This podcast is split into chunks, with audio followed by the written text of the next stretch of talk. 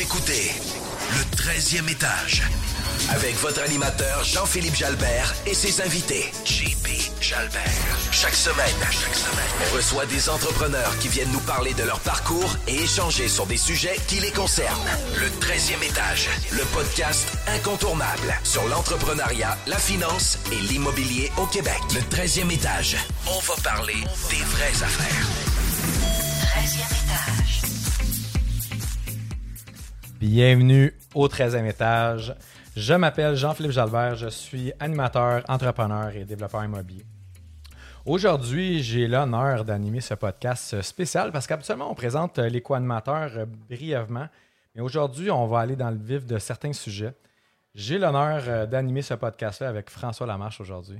Salut JP, comment ça va? Ça va super bien, toi? Hey, ça va super bien. Moi aussi, je, je suis excité parce que je pense que notre invité aujourd'hui est hot, hot, hot. Puis on va parler des vraies affaires, pour vrai. Là. Ah ouais, puis en fait, aujourd'hui, on va parler de, de- de femmes en affaires, optimisation de la finance, d'assurance de personnes, de l'application pour la réalité des entrepreneurs. Et on va parler de ça avec Christiane Van Boluis. Salut les gars. Salut, comment ça va? Salut Christiane, bonjour, Ça va bien, bienvenue. Euh, ouais, Christiane est planificatrice financière, conseillère en épargne collective et conseillère en assurance collective de personnes dans le cabinet Solutions financières Wallace Van Boluis Inc. Donc, aujourd'hui, Christiane, avant, pour les gens qui ne te connaissent pas, en fait, parle-nous un petit peu de, de c'est quoi ça fait, ça, euh, en fond, un- une planificatrice financière, une conseillère en épargne, conseillère en assurance? Parle-nous de toutes les lettres qui suivent ton nom. Là. Ben, la façon que j'aime l'amener, puis moi, je suis une, une grande voyageuse, j'adore voyager. Euh, j'aime toujours faire le parallèle avec les voyages. Mettons que les boys, on décide qu'on part en road trip, on a dans l'idée qu'on s'en va en Californie. Minimalement, ça va nous prendre une carte routière ou un GPS pour nous rendre à destination. La planification financière, c'est un petit peu ça. En fait, c'est notre carte routière pour nous, ren- nous rendre euh, à la- vers l'atteinte de nos objectifs financiers. Donc, moi, ce que j'aide, ce que je fais, c'est que j'accompagne les gens euh, à appliquer leur carte routière pour se rendre euh, et atteindre leurs objectifs financiers. C'est vraiment suave. hein, quand- Tu sais, c'est- pas sexy de même. Quand de partir en Californie. Ouais, là. c'est ça. puis, puis, Christiane, euh, ça fait combien de temps que tu fais ça? Parle-nous un petit peu de ta business, euh, puis exactement qu'est-ce que tu fais? Ben, c'est quoi ta clientèle, peut-être, un petit peu aussi? Moi, j'ai commencé en 2008. Donc, euh, j'avais fait un tout droit sorti de l'université. Puis, euh, puis j'aime bien parler un peu de mon parcours avant d'arriver dans le monde des services financiers parce que c'est ce qui m'a aidé beaucoup à définir puis à, à- à savoir que le, le domaine des services financiers, c'était vraiment pour moi. T'étais déjà Euh, entrepreneur avant. je J'étais déjà hein? entrepreneur, c'est ça. Moi, je viens du monde de, de la natation, du sauvetage. Euh, euh, J'étais une grande passionnée, très impliquée auprès de la société de sauvetage. Je suis toujours d'ailleurs. Et euh, j'ai coaché, j'ai enseigné, euh, j'ai fait beaucoup de formations, dont mon cours de sauvetage euh, océanique en milieu, donc mon cours de sauveteur océanique à Hawaï. Puis c'est une expérience qui m'a fait triper bien raide. Et ben, j'ai décidé à 18 ans que je partais ma propre compagnie de formation de sauvetage à Hawaï. Donc, à chaque année, j'amenais un groupe de euh, 40 sauveteurs du Québec aller faire leur certification là-bas. Euh, c'est un, un voyage de deux semaines où la première semaine, c'était euh, le cours. C'était super intensif. Puis juste pour situer les gens, là, c'est un, un peu comme Baywatch, si on veut. Euh, On imaginait déjà ça, mettons, là. Écoute, c'est- ça a l'air vraiment passionnant. là, C'est pas... C'est- C'est c'est hyper exigeant. Puis, euh, ce que j'ai beaucoup aimé de cette expérience-là, c'est que rapidement, ça m'a permis d'identifier que j'étais une entrepreneur, c'est-à-dire que euh, j'aimais ça runner ma propre, ma propre boss, gérer mon horaire, avoir une certaine liberté, euh, construire ma business comme moi je l'entendais bien. Donc ça, c'était super important pour moi dans mon éventuelle carrière de retrouver ça. Aussi, pour moi, c'est important qu'il y ait une, forme de création de valeur. Enseigner le sauvetage, partager les premiers soins, c'est le seul sport où le but ultime, c'est de sauver des vies. Euh, D'impliquer des, jeunes dans une formation de haut niveau en sauvetage où souvent il faut qu'ils s'entraînent pendant un an euh, pour arriver et survivre la semaine de cours. Euh, c'est incroyablement gratifiant de voir les limites qui dépassent, qui n'avaient jamais imaginé possible. J'éprouvais toujours une grande, grande reconnaissance euh, euh, et un- un- j'essayais de rester humble et très, je me trouvais très privilégiée d'être témoin de ça. Et donc, cette, Ça reste, cette- ça reste que vous sauvez des vies pareil. tu sais, Ben, je veux dire, c'est c'est dur de rester humble là-dedans pareil, mais Puis on en a eu des vrais sauvetages là, dans le cadre de nos, euh, nos, nos- nos formations. Ça a juste à donner qu'on était à bonne place au bon moment. Euh, S'il y a une place euh, ou un timing pour te blesser, ben c'est à côté euh, d'un groupe de sauveteurs qui sont en entraînement euh, où tu as 40 personnes qui viennent s'occuper de toi. Euh, T'es sûr que tu vas être pris en charge. oui, c'est ça. Euh, mais tout ça pour dire que rapidement, j'ai identifié que je voulais être maître de mon temps, je voulais être travailleur autonome, mais plus que tout, je voulais qu'il y ait une forme de création de valeur euh, dans mon travail. Euh, tout ça, cette business-là, je roulais ça en même temps que je faisais mon bac en finance euh, à l'UCAM. Et euh, quand j'ai parti l'entreprise, ben moi, je voulais être certaine d'avoir une bonne structure, me mettre de l'argent de côté, payer le moins d'impôts possible et tout ça. Donc, on m'a présenté à un conseiller financier qui m'a accompagné pendant plusieurs années. Puis là, quand j'étais rendue à la fin de mon bac, je me questionnais à savoir si j'allais faire une maîtrise, euh, si je me lançais tout de suite sur le marché du travail. Et euh, Alex, qui était mon conseiller, m'a dit Tu sais, Christiane, je connais ton profil. Je pense que tu serais bonne dans les services financiers. Donc là, finalement, il m'a présenté à notre directeur. Puis j'ai fait mes examens de l'autorité des marchés financiers parallèles à ma dernière session de bac. J'ai fini le 15 et le 16 juin 2008, j'ai commencé euh, dans le bureau. Puis c'est un, Ce un beau milieu pour la création de valeur, en fait. là. Exactement. Puis c'est pour ça que je fais le parallèle avec le sauvetage. C'est que je suis travailleur autonome, j'ai mon cabinet en services financiers, mais surtout, je peux dire qu'à chaque jour, j'aide des gens à se rapprocher de leurs objectifs. J'aide les gens à payer le moins d'impôts possible. J'aide des gens à se mettre des sous de côté pour pallier à des, des- des- des événements qu'ils ne contrôlent pas nécessairement ou, à l'inverse, mettre des sous de côté pour des objectifs, que ce soit court, moyen ou long terme, pour la retraite.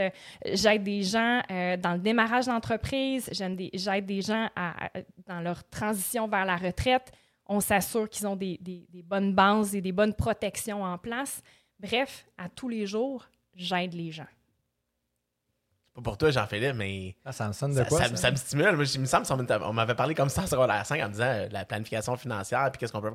J'aurais peut-être pensé à ça avant. là. Je, je sais pas, je trouve que tu rends bien ça, euh, Christiane. Ah, certainement. Puis euh, on va voir euh, Youssef Galage dans les prochains épisodes euh, où euh, Christiane aura la chance de co-animer aussi, où on va parler d'éducation financière euh, générale, où, où j'en parle à- de façon régulière, où je trouve qu'il y a un manque au Québec euh, souvent. Puis peut-être me dire un petit peu. euh, Je vais juste revenir Ouais, à ta première question, parce que je me rends compte que je n'y ai pas répondu pas en tout. Tu m'as demandé c'était quoi le profil de ma clientèle. Elle est très Ben, m'en- structurée. Elle est très structurée. je m'en allais exactement là, mais vas-y. Ah, ben, certainement. Ben, c'est- c'est- je je revenais à genre, c'est quoi le, le type de client que tu vois Ben, dans ton cabinet? Mes clients, c'est beaucoup des entrepreneurs. D'abord et avant tout parce que je m'identifie à cette clientèle-là.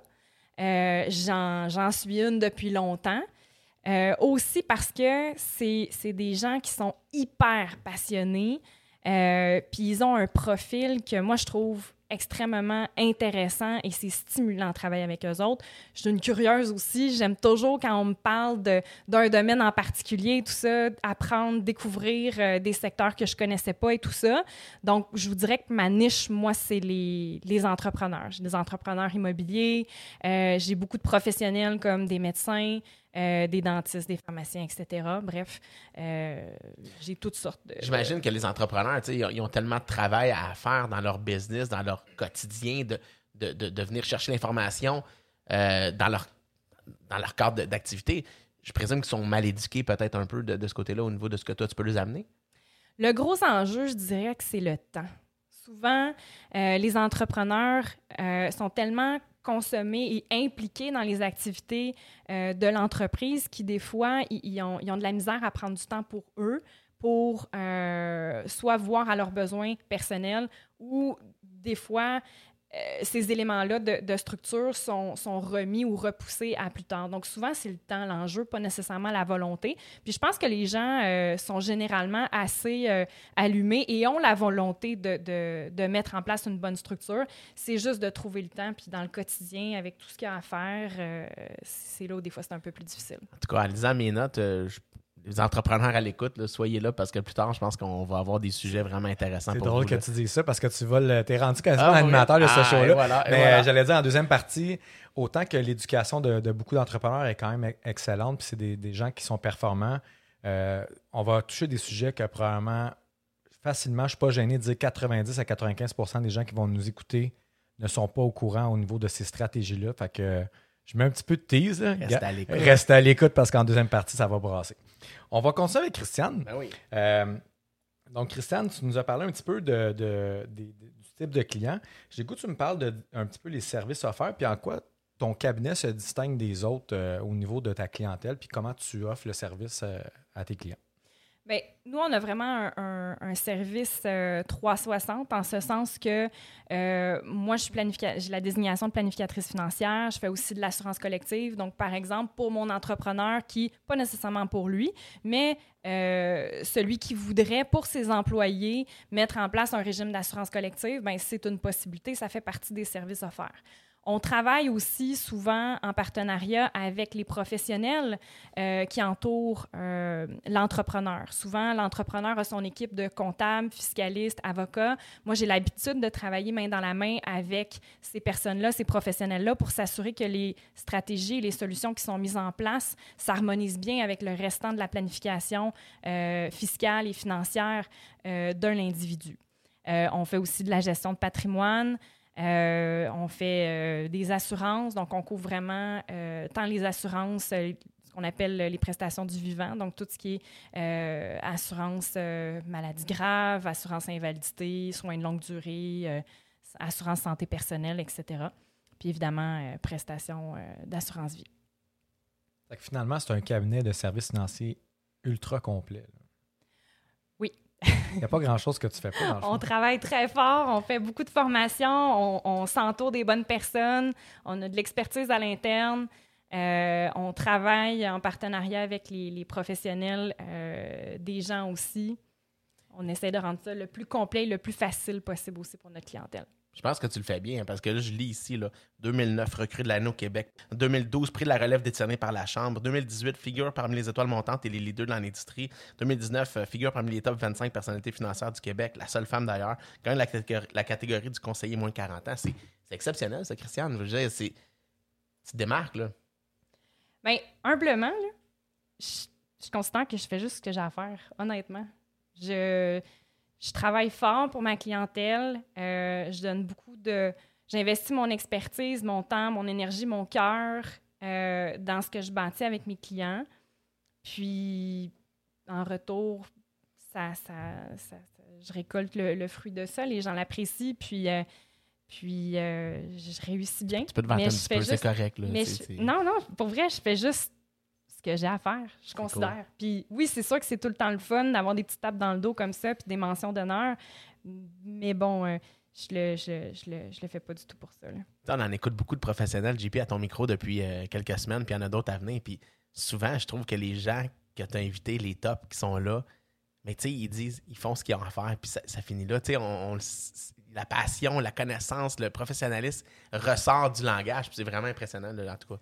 Ben, en fait, euh, sais, évidemment, il y, a- une sélection d'invités. Puis, euh, évidemment, on s'entoure des gens qu'on respecte puis qu'on qu'on- on a un intérêt mutuel. Puis, je pense que le, ce qui est revenu jusqu'à maintenant, puis Christiane ne prouve encore, mais moi, je pense que c'est tout à son honneur aussi, le- les succès, mais c'est l'humilité. Je avoir beaucoup d'entrepreneurs qui, qui font leur boss, qui font leurs petites affaires. Puis, c'est un peu ça, les vraies affaires aussi. C'est pas nécessairement de. C'est pas toujours ceux qui sont euh, en avant-plan. Puis, Pas la story Instagram qui compte, là, c'est le, le langage qui va être divulgué dans, exactement, la rencontre client. c'est exactement ça. Euh, on a abordé un petit peu le sujet avec François. Christiane, j'ai goût d'aller là euh, rapidement. Bon, on- on- ça va revenir au courant de, de la saison 1 euh, au niveau de, du mindset un petit peu de, de- de la femme. On avait parlé un petit peu tantôt, puis François voulait qu'on aille là, puis moi aussi, je trouve que c'est une bonne affaire. En fait, j'ai goût de, de te demander, on va en parler dans les prochains podcasts aussi, mais j'ai goût de te demander, est-ce que ça a été plus dur pour toi en étant une femme dans le milieu financier qui est un peu un milieu... euh, Chauvin. chauvin, poussiéreux. euh, tu sais, c'est pas sexy l'assurance. Tu le rends sexy, puis ça, ça a l'air super nice quand on t'entend. Puis euh, je le répète encore à la deuxième partie, vous allez voir, c'est vraiment cool. Mais j'ai goût de te demander, Comment ça s'est passé de ton côté au niveau de ton début de carrière?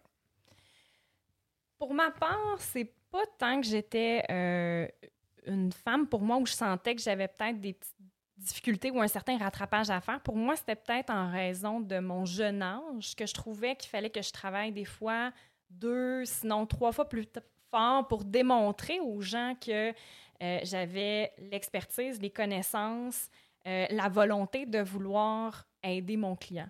Donc, je sentais que c'était peut-être plus l'âge qui jouait contre moi que euh, mon genre.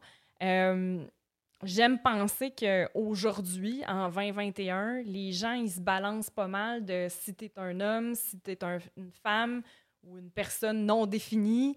Euh, peu importe ta, ta, couleur de peau, que tu sois euh, mauve, orange, euh, noir, blanc. je, je pense que aujourd'hui, les gens recherchent un professionnel qui est compétent. Je pense que la confiance est plus importante que tout.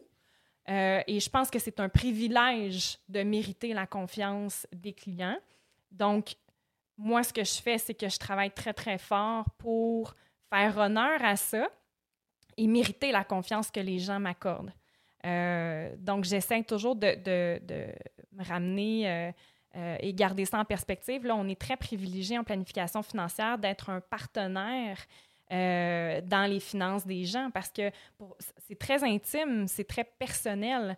Donc, euh, je pense que c'est ça qui est, le plus important, c'est vraiment la confiance, indépendamment du, genre ou euh, de la couleur de peau ou de, de, de toute autre chose.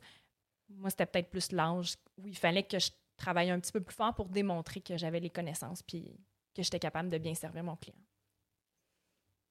Je pense que j'ai rien à rajouter là-dessus. Ben, en fait, j'allais dire, euh, tu sais, est-ce que tu t'es senti un peu comme un imposteur? Parce qu'on a déjà parlé de ça avec Jean-Philippe. Euh, le fait de ton âge ou le fait que les pères te regardent et disent, écoute, ça, ça te crée de la jalousie, ça te crée des. Je pense que. Je pense que où euh, il y a peut-être moins de femmes, c'est quand tu es dans. c'est- peut-être. Puis peut-être que je me mets les pieds dans la bouche là, en disant ça, là, mais euh, c'est sûr que pour avoir. C'est difficile d'avoir à la fois une carrière qui est épanouie, fleurisante, stimulante, euh, où tu es au top de ta game, puis d'avoir un équilibre avec une vie personnelle, une vie familiale. Euh, je dirais qu'il y, a- dix ans, avant que je sois maman, ça, c'était ma plus grosse crainte. C'est-à-dire que c'était de me sentir obligée de faire un choix entre ma carrière, que j'adore, qui me stimule, qui m'intéresse, que j'en mange, et, et de devoir faire un choix entre euh, ma, vie de famille, puis vouloir être une maman qui est impliquée, qui va aux sorties à l'école, qui euh, va écouter la pièce de théâtre de Noël à 2 heures l'après-midi la garderie un vendredi. Moi, je voulais aussi tout faire ces choses-là. Et je, je- pas que tu voulais être la présidente du PTA aussi, là. Ben, je suis sur le comité de parents de l'école de mon garçon. Euh, ouais, je suis un peu intense et très impliquée dans ce que je fais. Je pense qu'il suffit d'être euh, organisé. Il n'y a pas de choix à faire, mais euh, c'est sûr que c'est peut-être un petit peu un défi un petit peu plus grand de balancer ce côté-là professionnel de, de, de personnel, si on veut. Trouver un certain Euh, équilibre. là-dedans. exact. Si tu veux vraiment rouler la pédale dans le fond, euh, comme, comme je le fais. Comment comment t'as su t'entourer aussi pour aller chercher de l'aide alentour de ça? Est-ce que. Parce que, tu sais, je veux dire, t'as ton enfant, ce que je comprends, t'as ta famille, t'as ton cabinet, tu roules les clients. Est-ce que le temps de créer une équipe alentour de ça, de t'entourer, avoir des gens qui viennent te supporter? Donc, euh, oui, euh, c'est un apprentissage aussi euh, pour moi de, de, de- de déléguer. Euh, J'ai une super équipe au bureau. On a deux adjointes, une conseillère de soutien. On a aussi d'autres expertises à l'intérieur du bureau. J'ai aussi une coach professionnelle avec qui j'ai travaillé pendant quelques années pour m'aider justement à pas juste travailler dans ma business, mais travailler sur ma business, puis avoir une, pratique qui euh, me permet de continuer à euh, grandir, donc la gestion de la croissance, mais aussi de continuer à bien servir mes clients qui sont avec moi depuis les débuts, euh, puis de performer à travers tout ça, puis tout en faisant le, le- le parallèle avec le côté personnel. Donc, oui, c'est super important de- de bien s'entourer. Euh, un de mes défis, c'est c'est de, de déléguer. Euh, C'est un beau mot, ça. oui, oui. Puis, euh, Et non délaissé. et non, délaisser. Déléguer ne veut pas dire délaisser, effectivement. Non, exactement. C'est- Est-ce que c'est dur à comprendre comme entrepreneur, ça, des fois? Oui, puis c'est pas nécessairement naturel. Puis ma coach, euh, Catherine, ce qu'elle m'a fait faire, c'est... euh, à- à- J'ai un post-it qui est sur mon babillard, euh, puis je le, je le mentionne dans un autre podcast, euh, qui dit « Am I the best person to be doing this right now? » Parce que pour moi, c'est tellement pas naturel, je dois me le rappeler euh, plus souvent qu'autrement.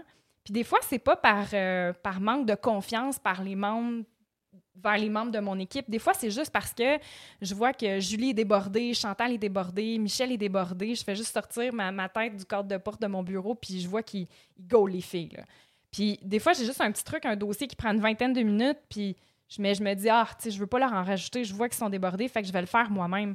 Sauf que au courant d'une journée, des petits 20 minutes ici et là s'additionnent, puis à un moment donné, exactement, je me rends pas service. Donc, pour moi, c'est c'est peut-être un enjeu aussi au niveau de communiquer à mon équipe ce que j'ai de besoin puis de me, me coordonner avec eux. Donc, juste de dire Hey Julie, as-tu le temps de prendre un dossier? Ça te prendrait 20 minutes. Puis elle me le dira là, si elle n'a pas le temps. Je vais demander à Chantal ou je vais demander à Michel. Puis les choses vont se faire. Là. Donc, pour moi, c'est cet apprentissage-là de, de, de, de déléguer, mais aussi de communiquer ce que j'ai besoin qui, qui, qui se fasse. J'ai une, question qui vient. Parce que là, on parle de, de- Tu peux peut-être parler un petit peu de. Ça ressemble à quoi ton le nombre de clients que tu, tu gères euh, dans le cabinet? Euh, Que vous gérez, en fait, vous êtes plusieurs. là, mais... Oui. Euh, on a. euh, on y va en termes de ménage ou de nombre de clients? Parce que c'est sûr que nombre des de fois. clients. OK. Parce que c'est sûr que des fois, j'ai un ménage où j'ai euh, monsieur, madame, la business et les enfants, parce qu'il peut y avoir euh, différentes la choses pour les enfants. puis les whatever. Oui, ouais, c'est ça, exact. Fait que, ça, c'est un ménage, mais c'est sûr qu'il y a un effet multi- multiplicateur si on parle de clients. Donc, on, on parle entre 2600 et 2800 clients. OK, 2600, 2800 clients dans lequel le délé- la délégation devient difficile. Euh, je vois un mot venir en tête. Stress. euh, comment est-ce que tu gères Mais ça? c'est pour ça que j'aime mieux parler de, de, de ménage parce que euh, quand je vais rentrer, rencontrer, mettons, mon couple d'entrepreneurs avec les enfants et tout ça, ben, ça représente peut-être cinq clients, mais c'est une rencontre. Donc, je pense que c'est plus représentatif. En parlant de ménage, donc Ouais. C'est ça. c'est quand même une, une grosse gestion annuelle. Là. Ah, c'est sûr. Le suivi, les, les rencontres. Absolument. Les Le cotisations. REER, euh, tu sais, juste penser à ça, les rappels, les, Ouais. les lettres qui sont envoyées, c'est c'est quand même une gestion assez, euh, Ouais. assez fastidieuse. là. Ben, heureusement, on, on- j'ai j'ai une bonne équipe, puis on a, on a des, des services aussi pour nous aider euh, d'assurer un suivi, euh, euh, puis un encadrement euh, aux clients. là. En tout cas, ça me semble une belle business, que tu t'es bâti là. En tout cas.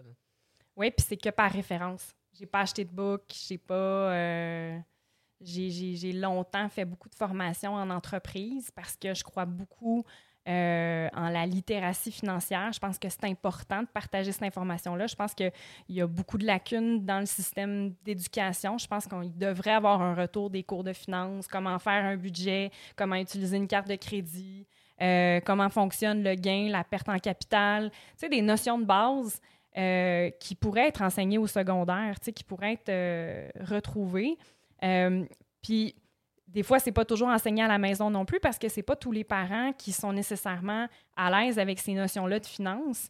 Donc, une des missions que je me suis lancée aussi de bonheur euh, dans ma carrière, c'était que je voulais euh, essayer de, favoriser ou d'améliorer la littératie financière chez, chez les gens.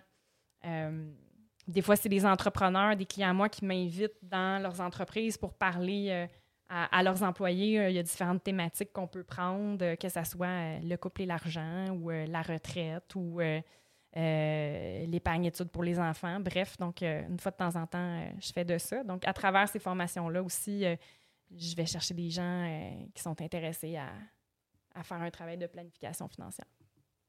Je pense que c'est tout à ton honneur. Puis on comprend quand même très bien pourquoi tu obtiens énormément de références. Je pense que tu es une femme excessivement compétente. Puis euh, tu donnes. En fait, tu aimes, mais tu, tu On donnes voit, ton on voit temps. la passion qui sort dans le Non, exactement. Tu donnes ton temps. Puis les gens, euh, je pense que les gens s'identifient à ça. Puis on est très content de te recevoir. Puis je, je le répète encore une fois, on a hâte à la deuxième partie.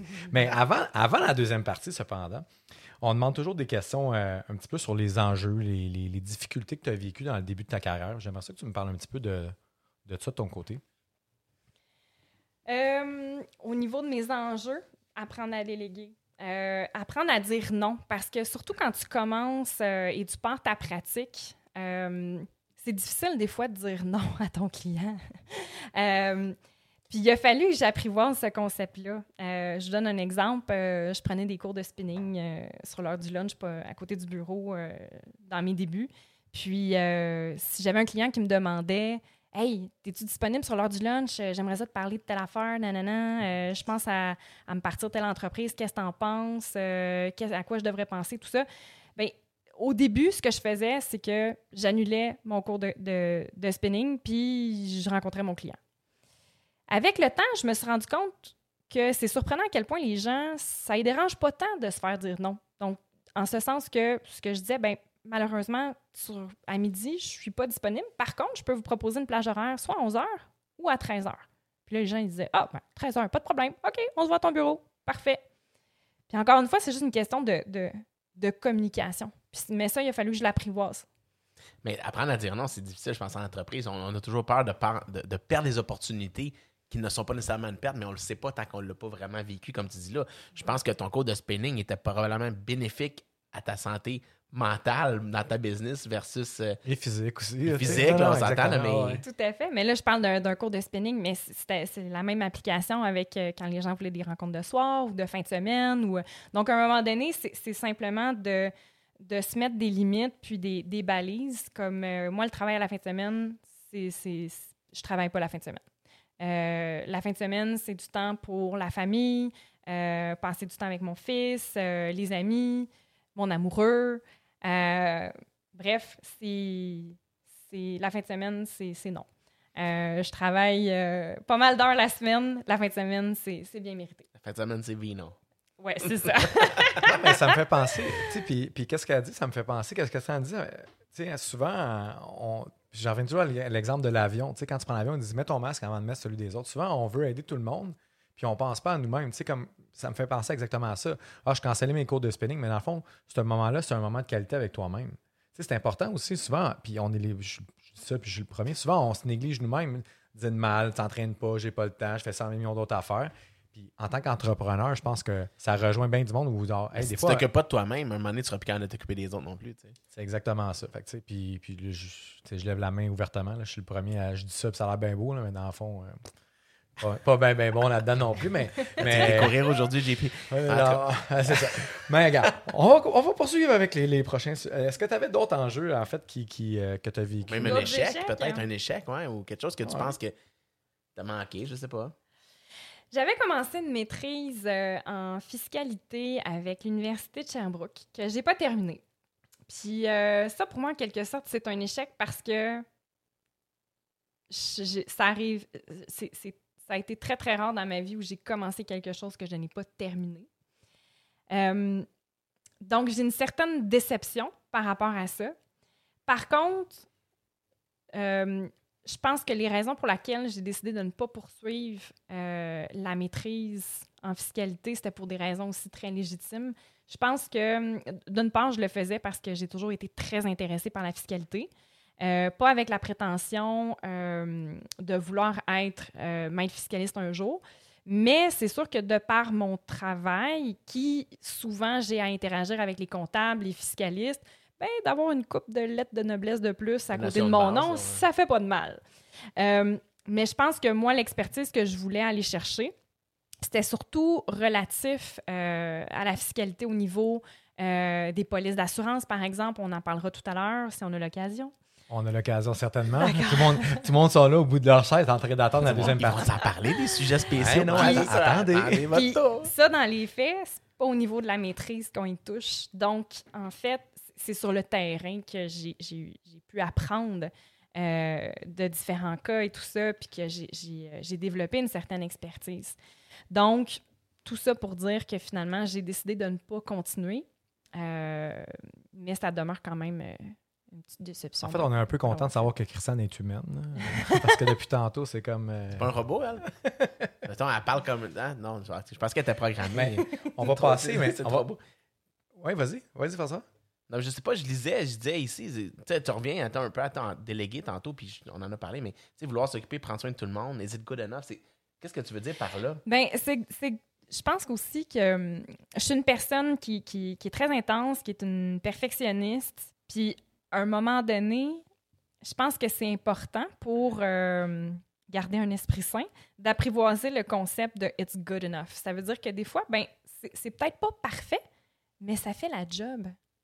Euh, puis je pense que ça, ça, ça, ça permet de se soulager d'un, certain stress, d'une certaine pression. Puis ça aussi, c'est un concept que j'ai, dû et que je continue à, à apprivoiser. Exact. Donc ça, c'est un, un enjeu ou un défi que je, je- j'ai toujours. JP, je vais t'amener à la prochaine question. Parce que avec tes invités, tu commences toujours par le négatif ou les enjeux. Mais ou les- ça finir ou les projets. dessert. ouais. Puis là, là, c'est écrit après réussite. Ah ouais, ta question. Ah oui, tout à fait. Puis, ben, on en a parlé un petit peu des, des- des succès de Christiane euh, dans sa carrière, mais j'ai goût que tu me parles, toi, de ta perception de tes grandes forces ou tes grands succès dans ta carrière. Euh, mes grandes forces, je dirais que je suis une personne qui est très organisée. Mon associé dit de moi que je suis une nazie de l'organisation.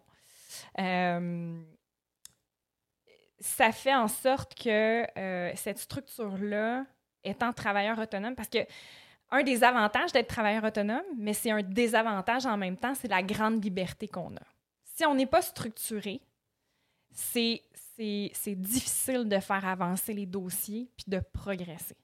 Euh, donc, je dirais que moi, ma grande force, c'est mon sens de l'organisation. Euh, je pense mon côté humain aussi. Parce que oui, je suis bonne d'un chiffre, puis je viens d'une famille d'actuaires. puis Ma mère est retournée à l'école pour ensuite aller en informatique. Mon frère est comptable. On, je viens d'une famille de chiffres. Je suis celle qui est, entre guillemets, poche d'un chiffre dans la famille.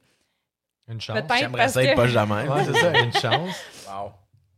Je, moi, j'aime le monde. Euh, et puis, je pense que je suis pas mal bonne euh, pour aider et accompagner les gens à marier leurs objectifs financiers qui euh, sont encadrés par des fois des règles comptables ou on parle d'optimisation fiscale. Mais les objectifs, puis les rêves des gens, c'est personnel et c'est unique à, à- chaque personne, à chaque entrepreneur qui a sa business. Puis moi, c'est de marier les, les deux, puis d'offrir une optimisation où je suis bonne.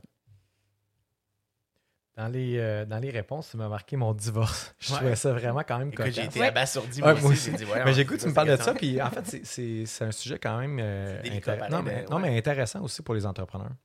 Bien, mon, mon divorce, ça a été une réussite, en ce sens que euh, j'étais dans une relation et dans une vie qui, où j'étais pas nécessairement malheureuse, mais j'étais pas heureuse non plus. Euh, j'étais comme dans une zone de confort. C'est sûr qu'il y, y avait des zones d'insatisfaction. Euh, puis à un moment donné, j'ai réalisé que j'étais pas heureuse et qu'il fallait que je fasse des changements. Donc, que je défasse certains éléments de ma vie pour la, la reconstruire à mon image, puis en fonction de ce qui me rend vraiment heureuse. Euh, c'est une réussite parce que pour moi, je suis fière de moi, d'avoir été assez forte, de- d'écouter ma petite voix intérieure, puis, puis de faire le saut. Puis, je me permets de faire le, le- le parallèle avec l'entrepreneuriat, puis l'analogie que, que j'utilise, c'est, c'est le jeu de Monopoly. Quand tu joues au Monopoly, euh, bon, imaginez le, le, le board. euh, bon, il y a toujours la case parking, où euh, quand tu piles sa case parking, ben, tu ramasses le pot qu'il y a dans le centre. Puis, puis, puis ça, c'est bien le fun parce que tu ramasses de l'argent et tout ça, mais à juste être sur la case parking, ben, c'est pas comme ça que tu gagnes le jeu de Monopoly, c'est en achetant des propriétés. Right? Tout le monde sait en plus que c'est les oranges puis les mauves là, qui est le, le couloir, que j'ose appeler le couloir de la mort. là. On va voir les, les pros du Monopoly à l'écoute. Mais, Ce jeu-là est interdit chez nous, il y a trop de chicanes. Je, je vais m'abstenir ici. mais ce qui est à retenir de ça, c'est que c'est des fois en prenant des décisions ou en prenant des risques qu'on gagne au Monopoly. C'est en achetant, peut-être en faisant des trades de propriété que- qu'on gagne au Monopoly. Puis c'est de même dans la vie, c'est de même en entrepreneuriat aussi. Si tu fais juste rester dans ton poste, peut-être super sécure comme euh, employé, salarié, mais peut-être malheureux juste par crainte de faire le saut en entrepreneuriat, ben, puis je dis pas que c'est pour tout le monde, mais faut pas avoir peur. Faut pas avoir peur, puis c'est en se mouillant que tu vas gagner à la game de la vie. On est parti du divorce, hein? Non, mais euh, je- des fois, je suis sans mots. ça. Des fois, je suis spectateur puis je suis comme, bon, il faut, que je co- faut que je continue ce show-là. Puis là, je suis comme, mon Dieu, je sais pas où je suis. Mais je pense que l'analogie est juste parfaite. Ouais. Parce que je l'ai dit aussi dans mon podcast, il y a deux types de personnes. Tu as des employés puis tu as des entrepreneurs. Il n'y a pas vraiment de, tu sais, il y a pas vraiment de milieu. Puis c'est soit tu es un, soit tu es l'autre. Soit des fois, tu es en changement. Puis c'est un peu ça le podcast. Parce que moi, je- on, on en a parlé. Là, puis ceux qui n'ont pas écouté mon podcast, ils iront l'écouter.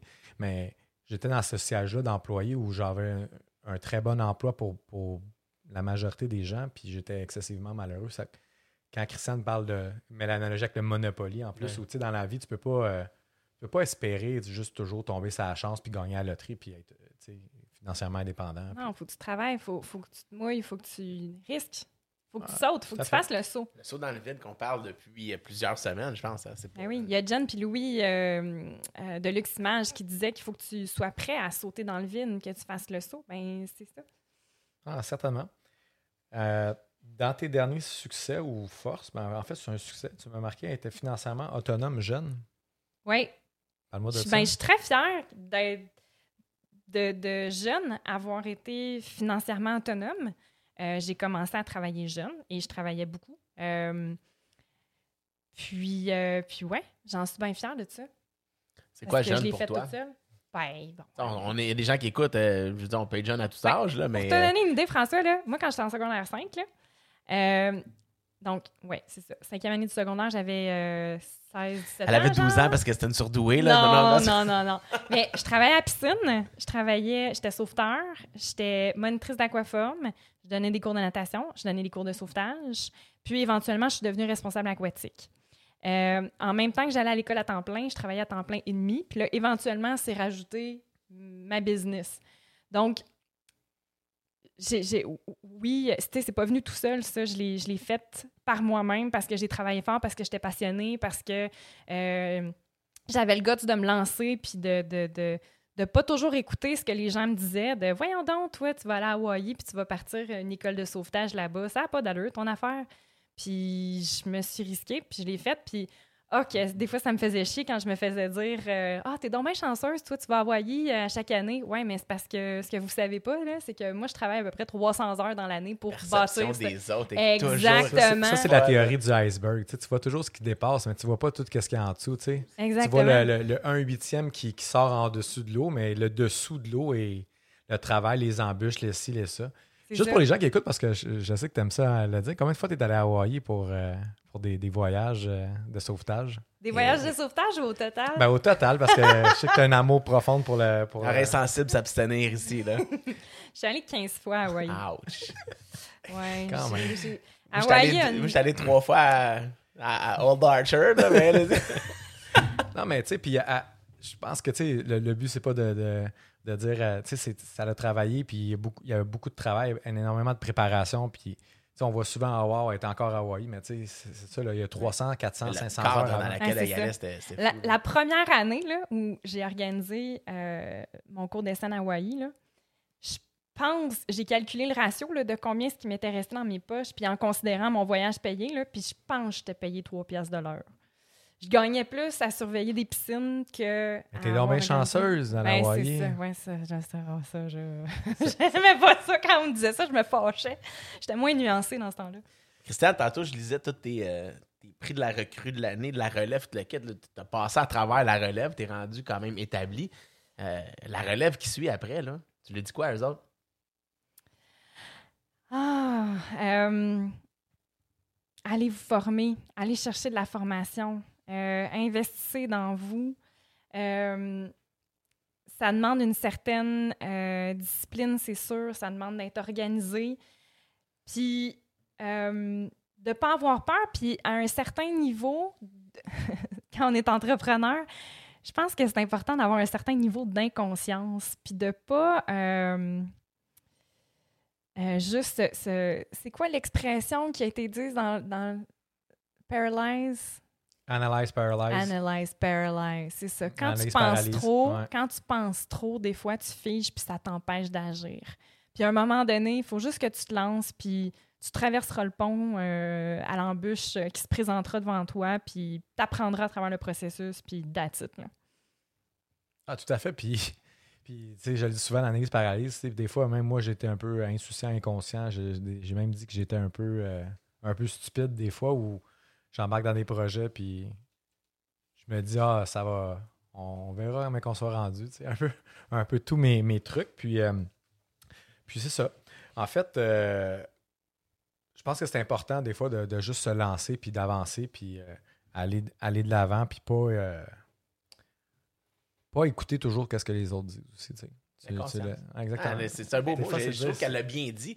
Les, les gens ils disaient dans les autres podcasts sauter dans le vide, pas avoir peur de plonger. J'aime le mot inconscience qui vient un peu retoucher à ça, mais qui. C'est un état d'esprit, tu sais, c'est un autre. euh, Ouais, puis inconscience, c'est pas incompétence. C'est juste, juste mettre la, la lumière. Là. Fait que, des fois, c'est juste de dire être un peu euh, innocent euh, positivement, dire ben gars, on gérera ça, mais qu'on soit rendu là. Exact. Déjà la pause. Puis euh, Christiane, merci pour la première partie. Là, là, au retour s'en de la vient, pause, là, ça on vient. est là, là. Merci. Euh, Je pense qu'on met la barre haute à Christiane. hein. Je pense qu'on on lui met de la pression pour le retour. là. Ouais, exactement. J'ai chaud, là! Hey, chaud.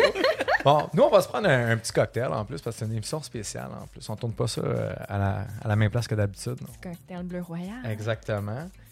Puis euh, n'oubliez pas, à tous les gens qui nous écoutent, les épisodes sont disponibles sur le site web le 13e étage, donc le 13 en chiffre e étage.com, donc 13e étage, et sur les plateformes d'écoute comme euh, Spotify, Apple Podcasts, Google Podcasts, Balado Québec et YouTube. On se revoit après la pause. Prends le gorge gargé là-dessus, mon JP. Yes, sir. Merci à tous nos commanditaires qui permettent de rendre possible ce podcast. Nos commanditaires officiels, Lux Images Solutions, agence visuelle immobilière qui font de la photo, vidéo, drone, visite virtuelle, rendu 3D et bien plus. La Taverne Mainway, lieu de tournage officiel, institution mythique, voire même emblématique à Montréal sur le boulevard Saint-Laurent depuis 1927. Nos commanditaires or PMML, Imo Finance 91, DL Performance, François Lamarche, courtier hypothécaire résidentiel multiprêt, Magex Technologies, gestion immobilière Faleschini Mercier, Charlton Hubs avec les marques Veuflico, Diplomatico, Glenmorangie, Artbeg et Buffalo Trace, les jeans québécois Bleu Royal et Jardin Verdé, les microbrasseries québécoises Trou du Diable et Brasseur de Montréal, le thé à boire Mana, Immobilier Jalbert et finalement nos commanditaires argent Wi-Fi Estrie, Prestiplex et Ziplex. Merci à tous. De retour de la pause. J'aime tellement ça de dire ça quand je reviens. bon. Hey, on est finalement rendu euh, à la célèbre deuxième partie de ce podcast avec Christiane. Pas le fameux vif du sujet. Le vif du sujet. J'ai comme l'impression qu'on va parler un petit peu moins dans cette deuxième partie-là, JP. Ben, en fait, euh, on va aborder différents sujets. Puis, euh, j'ai le goût de faire un. En fait, j'ai pas le goût, je vais faire un warning euh, aux gens qui nous écoutent parce que, euh, tu sais, je le dis souvent, les gens trouvent ça drôle, ça dépend. Mais là, c'est vraiment ça dépend. Parce que l'assurance de personne, c'est basé sur la personne. Exact. Donc, il y a différentes conditions qui vont faire que les, que les, les- les- les critères peuvent changer. Donc, la santé, l'assurabilité, l'âge, euh, le délai de temps qu'on prend l'assurance. Donc, on va parler d'assurance vie, on va parler d'assurance maladie grave, on va parler des différents types d'assurance de personnes, du vivant. Donc, euh, dans ton domaine, Fait que notre François, warning, là, c'est. Ça s'applique, mais ça s'applique pas à tout le monde nécessairement. on- Posez les questions à votre professionnel. Exactement. Que ce soit Christiane, que ce soit euh, d'autres professionnels dans l'assurance, dans la planification planification financière. financière. On va donner des scénarios euh, que Christiane a bâti un petit peu d'avance avec des, en fait, avec des cas réels, là, des, des cas de, de clients qu'elle a eu dans les dernières semaines, les derniers mois. Puis en fait, on veut juste que les gens prennent ça en considération. On doit dire, bon, mais gars, c'est une personne de tant d'âge, tant- telle santé. C'est c'est relatif à chacun. À chacun, exact. Exactement. Donc, chaque situation est différente. Donc, ceci étant dit, You are warned, people. Eh, Exactement. Non, mais c'est important de le dire pour que les gens comprennent. Parce qu'on dit, hey, Christiane a dit ça, mais c'est pas. Non, mais c'est notre disclaimer parce que Christiane, tu sais, elle va dire des sujets qui sont quand même assez euh, précis, puis euh, on, on peut pas la tenir Non, exactement. Puis- responsable de ce qu'il va dire. qu'est-ce qui est important de savoir, c'est qu'il va y avoir des grosses, grosses pépites d'or dans cette section-là. Puis honnêtement, j'en ai, on, on est à quelques, quelques épisodes de tournée déjà. Puis euh, ça va être vraiment, vraiment excellent. Je On va pense te faire que. un wow comme quand on écoutait Olivier, là, quand on a tout fait comme j- jaw drop. Ah, wow! Ah, on a Ben, comm- c'est vrai qu'on a commencé François, je fort suis quand même. tellement contente que tu parles d'Olivier, là, parce que je pense que je dois avoir la carte chouchou de son fan club. là. En tout cas, c'est c'est moi qui administre sa page Facebook, là, son fan club. Je le dis de même au cas où. Puis, puis c'est drôle, À hein? cause de, de- Mais- de ses beaux yeux que- ou à cause de, non, parce de que son ce qu'il a dit était tellement pertinent. Et puis, je vais me retrouver à faire du pouce sur bien des éléments qu'il a dit. Fantastique, ça. Euh, puis je pense que la vitrine du podcast est excellent euh, comme éveil parce que l'assurance, là, si c'est pas sexy parler d'assurance. Je suis d'accord de ça. Je suis d'accord Mais avec pourtant, ça. moi, je trouve ça sexy pas Ça mal. dépend du ton que tu utilises. On pourrait sortir la voix de Barry White. Peut-être. Puis pour différentes raisons, peut-être parce que les gens ont une vision généralement positive de ah, je serai jamais malade, ah, je me pèterai jamais la gueule, ah, moi je suis jeune, je mourrai pas avant, euh, je vais vivre jusqu'à 102 ans et tout ça. Les gens repoussent et, et, euh, adressent pas nécessairement euh, Puis, les euh, questions d'assurance. Christiane, c'est un point incroyable que tu amènes là. Puis on va le mettre en lumière parce que je vais avoir un invité qui s'appelle Sébastien Fortier. Euh, Sébastien, euh, que j'ai parlé dernièrement, qui est maintenant handicapé, il n'a plus l'usage de ses jambes. C'est un gars qui travaillait sur la construction à 17 ans. il a eu un accident de travail. Puis c'est exactement les paroles qu'il m'a dites. Ah, mais à 17 ans, il n'arrivera jamais à rien. Puis c'est un. c'est un Ben, on c'est va l'avoir. puis C'est un gars qui est hein, allé c'est aux Jeux Olympiques euh, que- ouais. paralympiques, tout ça. Puis, Wow. puis c'est exactement les phrases qu'il m'a dit à 17 ans. Ouais. Pas d'assurance invalidité, ça n'a pas besoin de ça. Mais je pense que des cas comme ça, des, des situations comme ça, ça se veut euh, un, un bel éveil pour au moins tu sais, allumer les gens à dire OK, je vais au moins poser des questions, puis m'entourer de. Je vais demander la question à mon, mon planificateur financier ou mon fiscaliste, voir qu'est-ce qu'il en pense. Je pense que le but, c'est pas de rendre les gens des experts euh, en 25 minutes de, de, de l'assurance, mais c'est au moins de sensibiliser les gens à euh, ce qui existe, à quoi ça sert, puis comment des fois, l'assurance peut s'enregistrer comme, comme un actif à part entière dans une planification financière Ah. et fiscale. Tout à fait. Puis je pense que le but, c'est- exactement ça, le podcast. On ne veut pas nécessairement faire des formations de, de 4 heures, de, de 5 heures, 10 heures sur les sujets. C'est de lever des flags puis de dire écoute, écoute, moi, j'ai écouté Christiane, je la trouve sharp, je vais l'appeler. j'ai- tu sais, Puis que ce soit Olivier, que ce soit euh, différents intervenants où on, a parlé de. On va parler de marché dispensé dans les prochains épisodes, de- des sujets qu'on n'aborde pas nécessairement. On veut lever des flags aux, aux gens pour qu'ils fassent les choses de la bonne manière. tu sais. Puis quand on parle des vraies affaires, c'est exactement, Exactement ça. ça. Je- je- je- Peut-être avant que tu parles, mettons, d'actifs, justement, ça m'a allumé sur actifs de, dans ta planification financière, la- l'assurance. Tu peux te faire un survol rapide de c'est quoi l'assurance, c'est quoi les produits à faire, vite, tu sais, qu'est-ce que ça, ça consiste en assurance? Mais souvent, ça constitue la, la fondation d'une planification financière parce que ça va adresser tous les événements qu'on ne contrôle pas. Euh, il y a certaines choses qui sont certaines dans la vie. On paye toutes des impôts, puis on a toute une date d'expiration. Mais on ne sait pas quand. C'est une joke de comptable. ça. Ouais, c'est- je l'aime pas, mon yoga, quand il est plus là, d'actuaire. Mais, mais non, mais t'as t'as 100% raison. Tu sais, S'il y a deux, Absolument. deux choses qui sont certaines, c'est qu'on On va mourir, mourir un on va payer de l'impôt. Il y a personne qui se lève un matin puis qui se dit Moi, j'ai l'intention de me blesser ou je vais avoir un, diagnos- un diagnostic de cancer. Tu sais, il y a personne qui le prévoit. C'est toutes des, des protections qui sont mises en place pour vraiment constituer la fondation de notre planification financière, pour s'assurer que s'il y a un de ces événements-là incontrôlables qui se passe, bien que ça ne vient pas compromettre tout le reste de la structure. Euh, tu parlais de, de- je m'excuse son nom, Jean-Sébastien. Sébastien? Ouais, Sébastien Fortier, Sébastien. Ouais. Sébastien Fortier. Tu, tu parlais de cet exemple-là. Bon, l'assurance invalidité, c'est un des types de couverture euh, qu'on retrouve. Le but de l'assurance invalidité, c'est de remplacer le revenu si on se blesse ou on tombe malade. En tant qu'entrepreneur, il y a comme un double enjeu parce que euh, quand un entrepreneur se blesse, il y a non seulement sa situation financière qui peut se retrouver, euh, sa situation financière personnelle qui peut se retrouver fragilisée, mais il y a aussi les activités de l'entreprise qui peuvent être compromettes si mon actionnaire clé ou mon entrepreneur euh, principal, il peut pas travailler puis gérer sa business puis continuer à faire euh, les activités qu'il fait. Donc, c'est c'est hyper important euh, d'avoir les bonnes protections en place pour s'assurer de protéger son standard de vie, mais aussi s'assurer que la business puisse continuer à rouler malgré une absence en cas de blessure ou de maladie. Puis on oublie souvent, là, on- comme tu disais, là, on assure la maison, le chalet, le bateau, le ci, le ça, mais notre actif le plus important, là, c'est nous autres.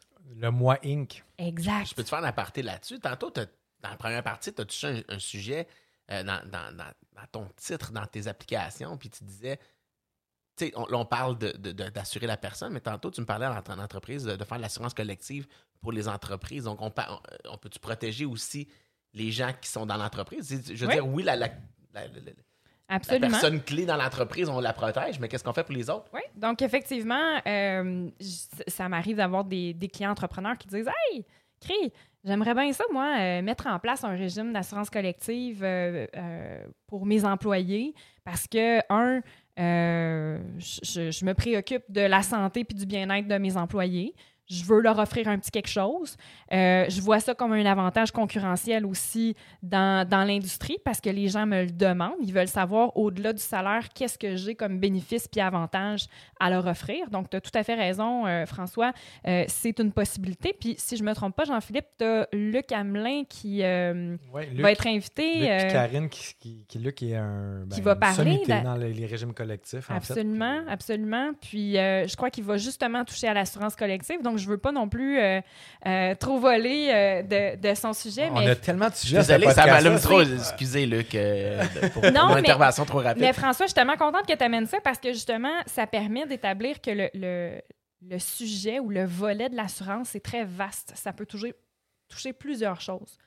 On a parlé de l'assurance invalidité qui remplace le salaire, mais il y a aussi l'assurance maladie grave qui existe, qui, euh, contrairement à l'assurance invalidité, qui, elle, est une prestation euh, mensuelle qui est versée, l'assurance maladie grave, c'est une prime forfaitaire qui est versée euh, en une fois, advenant le diagnostic d'une maladie grave. Bon, les maladies les, quatre plus, les, plus populaires, entre guillemets, c'est cancer, crise, crise cardiaque, AVC puis pontage coronarien.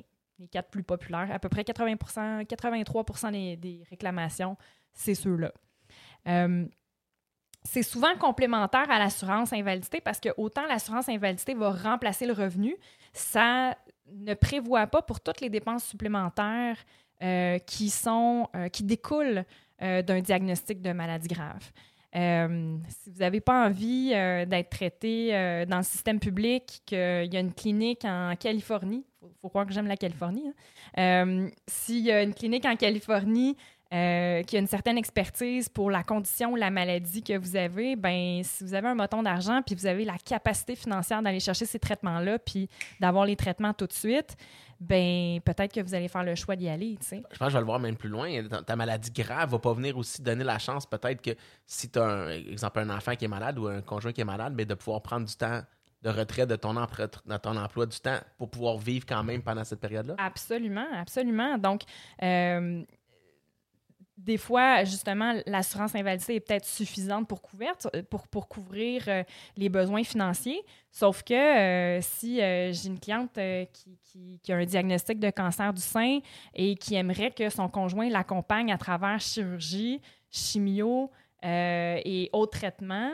ben, le, hein. le conjoint, exactement, lui, il n'est pas malade, il n'est pas en invalidité. Oui, il va avoir un certain nombre de journées qu'il va pouvoir prendre pour l'accompagner, mais il y a une limite à tout ça. Au moins, d'avoir ce, ce- ce- ce- ce coussin-là financier fait en sorte que la personne peut vraiment se concentrer sur son rétablissement. Puis il y a une question de, de dignité aussi euh, euh, à travers tout ça. là. Donc, elle peut vraiment se concentrer sur son rétablissement comme elle le souhaite vraiment.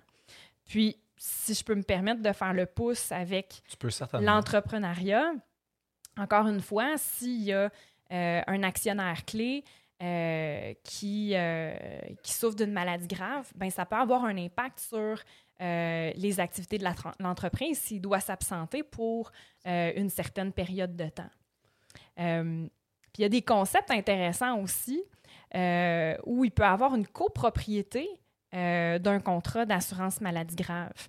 C'est un concept, dans le fond, où c'est l'entreprise qui est propriétaire du contrat, payeur pour la couverture d'assurance et qui est aussi bénéficiaire si jamais un de ses actionnaires clés euh, et un, reçoit un diagnostic de maladie grave. Donc, ça peut lui permettre de pallier à l'absence d'un actionnaire, euh, engager euh, quelqu'un pour prendre sa place, pallier aux, aux- à- aux pertes de certains mandats, etc. Bref, ça Mais, peut... mais c'est fort, ça. On parle de maladie grave. Là. On parle pas juste de décès, parce qu'on voit Non. ça souvent comme concept dans, dans un cas de décès, mais Ouais. là, on protège du vivant. là. Exactement.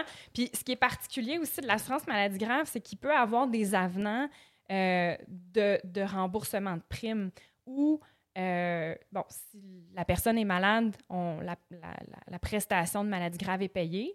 Euh, mais si l'assurée est malchanceuse, elle décède ou que après 15 ans ou rendu à 65 ans, elle n'a pas été malade, ben, on peut résilier le contrat puis récupérer 100% de la prime.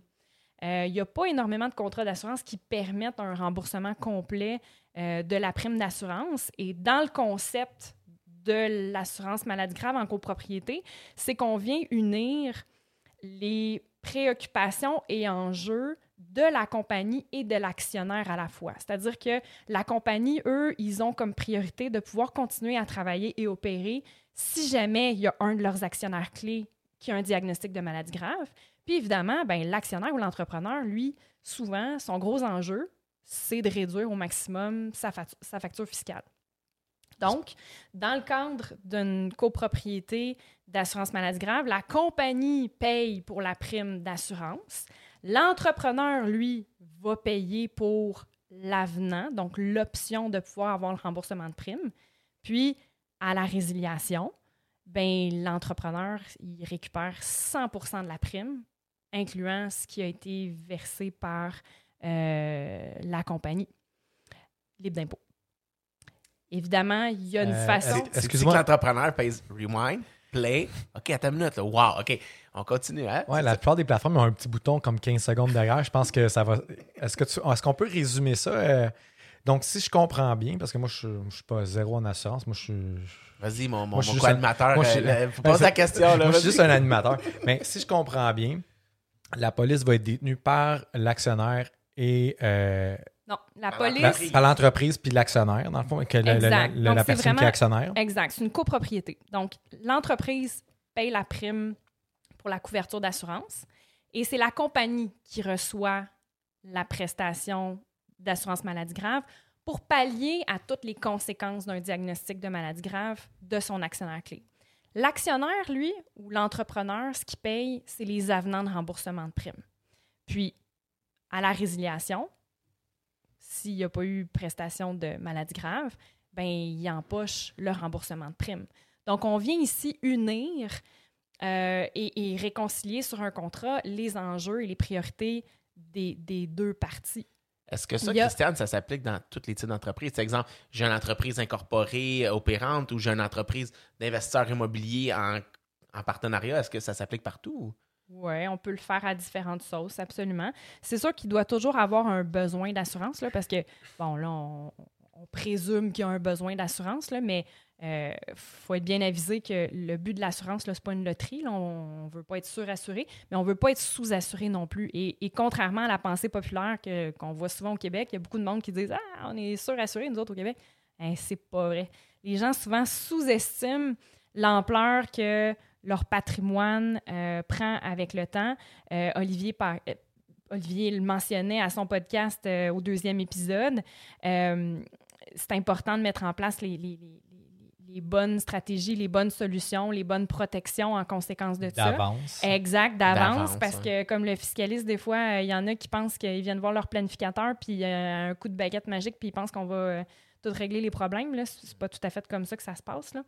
Euh, Donc, donc, le mythe de surassuré ou de mal assuré, c'est plus vraiment de consulter puis de, de voir qu'on est sous- généralement sous-assuré. Exact. Donc, c'est important d'être juste bien accompagné puis de s'assurer que ce qui est mis en place correspond bien aux besoins. Donc, il doit avoir un besoin, que c'est bien mis en place. Et à mesure que la situation de l'individu évolue aussi, c'est possible que les besoins de couverture soient évolutifs et qu'il y ait des ajustements euh, qui doivent être faits aux couvertures qui sont en place. Puis ça, c'est quand tu es bien accompagné, au même titre que tu es accompagné par ton avocat, ton fiscaliste, ton comptable. C'est important d'être bien conseillé puis bien accompagné. Je trouve ça important aussi de mentionner que le, genre de concept que, dont j'ai parlé, il y, a, la bonne façon de mettre ça en place, mais j'ai déjà vu des histoires d'horreur où euh, euh, l'entrepreneur, il faisait tout payer la prime par euh, sa compagnie, il se déclarait pas d'avantages imposables, puis là, oups, le fisc se mettait là-dedans, puis envoyait une petite lettre bien sympathique, puis accusait l'entrepreneur d'appauvrir la société pour son propre bénéfice personnel. C'est important de bien faire les choses, bien se structurer. C'est le genre de structure aussi qui nécessite euh, une convention de copropriété où on détaille la nature de la mise en place de cette couverture-là. Donc, encore une fois, c'est important d'être bien accompagné puis de bien faire les choses. Convention de copropriété dans ce cas-ci, mais convention d'actionnaire aussi. On aura euh, Jean Sepp dans les prochains épisodes qui, va, qui est avocat fiscaliste qui va détailler le genre de clause, l'importance d'avoir ce genre de, de- de contrat-là entre euh, actionnaires dans une entreprise qui est souvent négligé, euh, surtout en immobilier, entre autres, là, euh, où on acquiert des immeubles de grosse valeur avec le, le temps, puis euh, aucune protection pour les actionnaires. Donc, Aucune idée comment on sort de là. Petit aparté. Pour clore l'assurance maladie grave, Christiane, j'avais vu une statistique, tu me confirmeras si euh, j'avais vu dans les dernières années le pourcentage de chances d'avoir une maladie grave était rendu, je pense, à une personne sur deux. Est-ce que c'est à peu près ça le- la donnée? Ou je pense un petit peu moins que ça, mais pour les gens qui diraient la maladie grave, ça, arri- ça arrive juste aux autres, ça? Écoute, j'ai pas cette statistique-là, honnêtement. Euh, je je serais pas surprise que euh, tu sois pas loin de là, par contre. Euh, j'ai vu une pub à un moment donné, puis c'était euh, une grande compagnie d'assurance qui avait fait une pub que je trouvais qui parlait beaucoup, où ils avaient un genre de babillard euh, où ils demandaient à des passants dans la rue de marquer des événements marquants de leur vie. En jaune, c'était tous des événements euh, heureux, comme par exemple une naissance, un mariage, tomber en amour, s'acheter une première maison, etc. Puis en bleu, c'était peut-être des difficultés ou des, des choses qui ont eu à surmonter, comme par exemple une maladie, un décès, une séparation, euh, une faillite, euh, des choses comme ça. Puis sur le babillard, il y avait d'un côté gauche, c'était un, un mix à peu près égal d'événements positifs et d'événements négatifs. Du côté droit du babillard, où c'était tous les événements futurs, les gens étaient invités à euh, mettre des, petits papiers avec comment ils percevaient leur futur.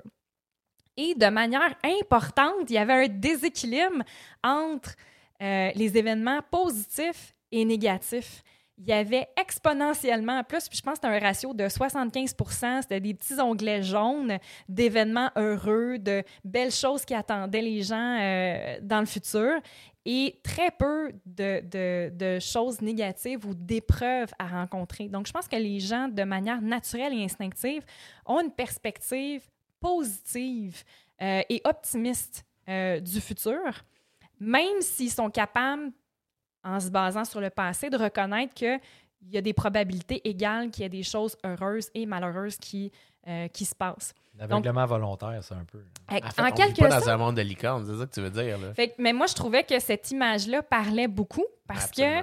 que euh, même si on on n'a pas euh, l'idée ou euh, l'intention certainement, mais même si on ne pense pas que ça va nous arriver, on est capable de rationaliser puis d'intellectualiser que c'est possible que ça arrive, ces choses-là, d'où l'importance d'avoir des, bonnes bases. Je suis contente que tu amènes la convention d'actionnaires parce que dans ma pratique, souvent, j'en vois des entrepreneurs qui sont en partenariat, des fois des, des- des investisseurs immobiliers qui se mettent en partenariat avec des gens qui n'ont pas d'entente.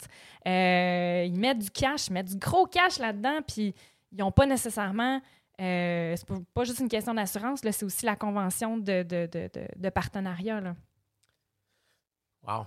It sink un peu, hein? C'est, c'est déjà, on touche de quoi d'exceptionnel, mais je pense que JP, tu veux stepper up encore plus. Là. Ben, en fait, on, Christiane, euh, on dirait qu'elle était au Hey, courant de... naturel, c'est Non, mais c'est c'est ça, clair. là. Mais euh, on parle de- de- d'assurance en immobilier. J'ai goût peut-être que tu, tu parles un petit peu d'assurance partenariat, puis de telle façon, l'assurance vie, entre autres, est essentielle et primordiale pour des investisseurs immobiliers. Il y a beaucoup d'investisseurs immobiliers qui nous écoutent, puis probablement la plupart pour, pour en connaître, qui, qui écoutent puis qui me commandent. Puis...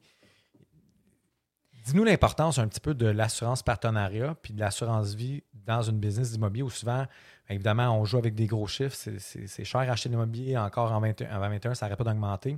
Comment protéger les actionnaires et aussi leurs bénéficiaires ou leur succession? Absolument. Ben, il y, a- il y a plusieurs volets à ça. D'une part, c'est sûr que souvent, l'investissement immobilier euh, peut être attaché à, à une dette, que ça soit un financement euh, plus traditionnel. Puis François, c'est toi l'expert là-dedans. Là.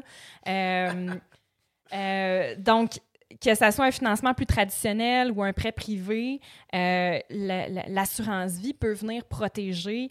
et des fois, il y a des institutions financières qui vont exiger euh, d'avoir une assurance vie. Puis la rationnelle derrière ça, c'est que si jamais euh, l'en- le- l'entrepreneur, c'est-à-dire l'emprunteur, euh, si jamais il lui arrive quoi que ce soit, ben il y a suffisamment d'assurance pour baquer le montant du prêt.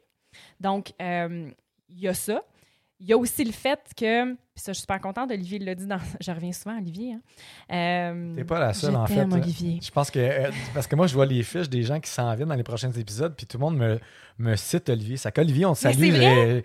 euh, T'as un, un podcast fort. avoir, un de nos pionniers, il devrait plus, avoir une hein. carte Ah. chouchou. Il devrait avoir une carte chouchou. Bon, je pense qu'on va le réinviter. Olivier, on va le euh, on va te faire écouter l'épisode, puis euh, je pense qu'il va revenir. Mais Olivier disait, en, en- en immobilier, il y a une disposition qui est présumée à deux moments. À la vente et au décès. Puis quand il y a une disposition, il y a des obligations et des conséquences fiscales qui découlent de ça. Pointe, Donc- pointe, pointe. Exact. Donc, l'assurance vie, ce que ça vient faire, c'est que ça peut euh, justement euh, servir à réduire ou jusqu'à effacer euh, les obligations fiscales au moment du décès. Est-ce que ça se planifie d'avance, ces, obligations fiscales-là? Est-ce qu'on pourrait avoir une assurance en contrepartie de ça? Oui, absolument. Ça fait partie de la planification.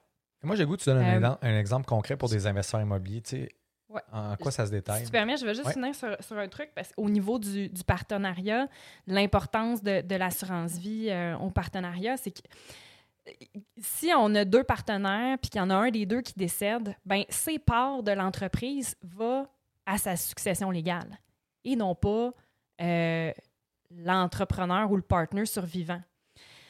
Sauf que là, la famille, eux autres, sont peut-être pas prêts à continuer à s'impliquer dans le projet ou à faire rouler l'entreprise.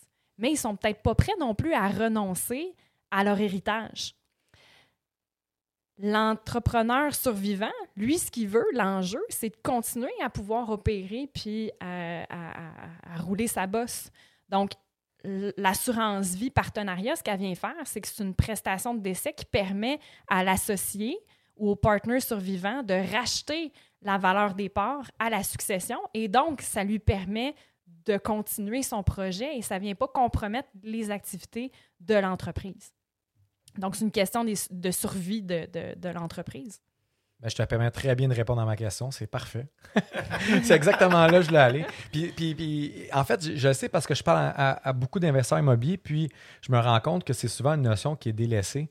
Euh, la convention d'actionnaire, puis à travers la convention d'actionnaire, c'est là qu'on va mentionner la, la police d'assurance, le numéro de la police, à qui ça va, les bénéficiaires.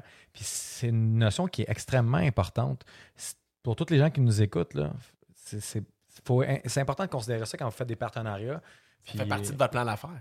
Ben, certainement. C'est Écoutez, c'est, c'est vraiment... Je me permets un aparté parce que souvent, la question que mes entrepreneurs ils me posent, là, c'est c'est quand le meilleur timing de mettre ça en place? Tu avant ou après la convention d'actionnaires?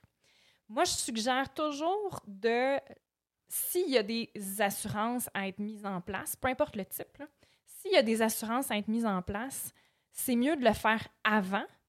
Comme ça, si jamais il y a quoi que ce soit qui accroche au niveau de la tarification ou au niveau de l'évaluation du risque, puis qu'il y a un des actionnaires qui n'est pas assurable, bien, les actionnaires vont peut-être vouloir prévoir une clause en conséquence dans la convention d'actionnaires qui considère euh, cet enjeu-là au niveau de Il y a une l'assurabilité. gestion de risque pour tous les, les autres Exact. actionnaires en ce moment-là. là. Exactement. En fait, à la base, il y a toujours la question que si tu remets dans le temps, est-ce que tu vas être assurable? Parce que c'est la personne toujours qui devient assurée. Ben, Et, et- et- et si tu as eu quelque chose entre-temps, peut-être tu pourras pas le faire. Fait que si tu le fais d'avance, comme tu viens de suggérer, ben, tu vas aussi prévoir dans le futur que si jamais ta convention d'actionnaire vient un petit peu rédigée par rapport à ça, mais tu, tu vas, tu vas déjà être assuré ou assurable à ce moment-là. Mais là, tu, tu parles d'assurabilité, puis oh, je, je- je suis contente que tu amènes le sujet, François, puis on, y reviendra peut-être. Euh, mais ici, c'est, euh, je donne l'exemple, euh, j'ai deux associés, euh, deux partenaires qui achètent un projet immobilier de, je sais pas moi, 40 portes. Ils- puis là, ils me posent la question, là, OK, on embarque dans le projet, on met du cash, on lève des fonds, euh, on va avoir des obligations financières, on veut se protéger. Quand est-ce qu'on on- on- on lance les applications puis qu'on met en place les structures de protection? Ben c'est dès le départ. Attendez pas d'avoir euh, lancé le projet, d'être euh, à côté, puis euh, de déjà avoir ces obligations financières-là, euh, puis d'a- d'a- d'a- d'avoir mis votre convention d'actionnaire, ça va peut-être vous sauver des sous aussi au niveau des frais d'avocat puis des frais de notaire pour euh, la rédaction de la convention. Faites-les avant, faites-les dès le départ. Super. Puis mettons, là, pour les gens qui nous écoutent, disaient ça coûte combien, mettons, de l'assurance? Évidemment, on va redire qu'est-ce qu'on a dit au début, ça Ça dépend. hein. Mais mettons qu'on aurait un scénario, euh, mettons un homme de, je sais pas, 35 ans, dans la trentaine, mettons, il y a beaucoup de jeunes entrepreneurs qui nous écoutent, qui est en bonne santé. Ça représente combien une assurance temporaire de X montant pour une personne de 30 ans, 35 ans, mettons? Ben, c'est ça qui est drôle parce que c'est pas si cher. Puis souvent, les gens pensent Ah, l'assurance vie, c'est bien trop cher, je peux pas me permettre ça. Mais bon, pour vous situer, un million de couverture, un homme d'une trentaine d'années, mettons une temporaire 10 ans qui dit Moi, je veux juste euh, couvrir un prêt privé, puis euh, un, partenariat, un le temps qu'un- qu'une construction se fasse. Euh, un million de couverture temporaire 10 ans, ça peut peut-être coûter euh, 30, 35$ piastres par mois. Wow. J'aurais dû faire ça avant. Je vais vous dire mon, mon expérience personnelle. J'ai une Écoute, tu parles d'une assurance temporaire, un million. C'est ce que j'ai pris, moi, pour couvrir mon entreprise. Euh, non de courtage, mais ma deuxième entreprise, pour ceux qui ont euh, écouté les, les, les, les- Ouais. les capota- les podcasts Podcast. de présentation. Ouais, Euh, moi, ça me coûte 104$ piastres par mois pour ce million-là. parce que je l'ai souscrit à 40 ans. Fait que Ouais. ton délai de temps, là, c'est important là-dedans aussi. Là. C'est sûr que là, puis là, on, on donne des chiffres, là, c'est- c'est la Chaque tarification. est unique, ouais. Absolument, c'est quelque chose qui est très, très, très technique, euh, dépendamment du type de couverture, de l'échéance de paiement, du terme, euh, si mon client il est euh, fumeur ou non fumeur, euh, s'il y a un, un historique euh, médical quelconque. Des fois, c'est pas nécessairement médical, mais j'ai déjà eu un client qui ben, il y avait une conduite plutôt sportive euh, qui s'est fait... euh, Beaucoup de billets? ben, plus que des billets, quelques suspensions de permis et tout ça. Donc, euh, tout ça pour dire que, Ils vont voir jusque-là. ben, euh, dans, dans, dans le cas de mon client, c'était- c'était c'était- c'était un enjeu. Là. Euh, donc, effectivement, ils, ils vont regarder les habitudes de vie. Ils vont regarder euh, consommation de drogue, euh, tout ça. Donc, c'est sûr que Donc, ça dépend. Ça dépend, exactement. Il y a plein d'éléments qui peuvent influencer euh, l'assurabilité de quelqu'un. Donc, les chiffres que j'ai lancés comme ça, là, c'est risque standard, euh, Exactement. bien plate. euh, Je vais aller complètement ben à gauche. là. Tu as dit consommation de drogue. Oui. Puis ça me lève une question dans ma tête. Depuis la légalisation du pot, comment est-ce qu'ils vont gérer cette, cette consommation-là par rapport à l'assurabilité? En fait, euh, il y a beaucoup d'assureurs qui considèrent que la consommation de marijuana ne fait même pas de toi un fumeur. Donc, tu vas être appliqué standard, non-fumeur. C'est bon que tu poses la question, François, Ben, mais je sais pas, ça, ça m'intriguait parce que c'est quand même tout récent comme concept. Absolument. Puis euh, ça fait un moment, ça fait quelques années, je vous dirais que c'est plus. euh, c'est- évalué comme ça au niveau de la tarification. Euh, c'est peut-être plus au niveau de tout ce qui est cocaïne, LSD. Euh, euh, Drogue dure. Ouais, ouais. c'est ça. C'est sûr que si tu fais de la coke puis de l'acide à tous les matins, euh, l'assureur va peut-être te dire, ben, peut-être que. Il y a des de bonnes chances que tu n'es pas un investisseur immobilier non plus. Ou peut-être que tu n'étais un très bon qui a finalement Ouais, changé de style Mais, de vie. mais Mais, tu sais, je pense que pour comme- conclure ce sujet-là, tu sais, je pense qu'il y a, il y a une, euh, une armée d'actuaires qui font que ça dans les assurances pour justement évaluer le risque puis la, le, des- l'étape de morbidité, l'étape de mortalité.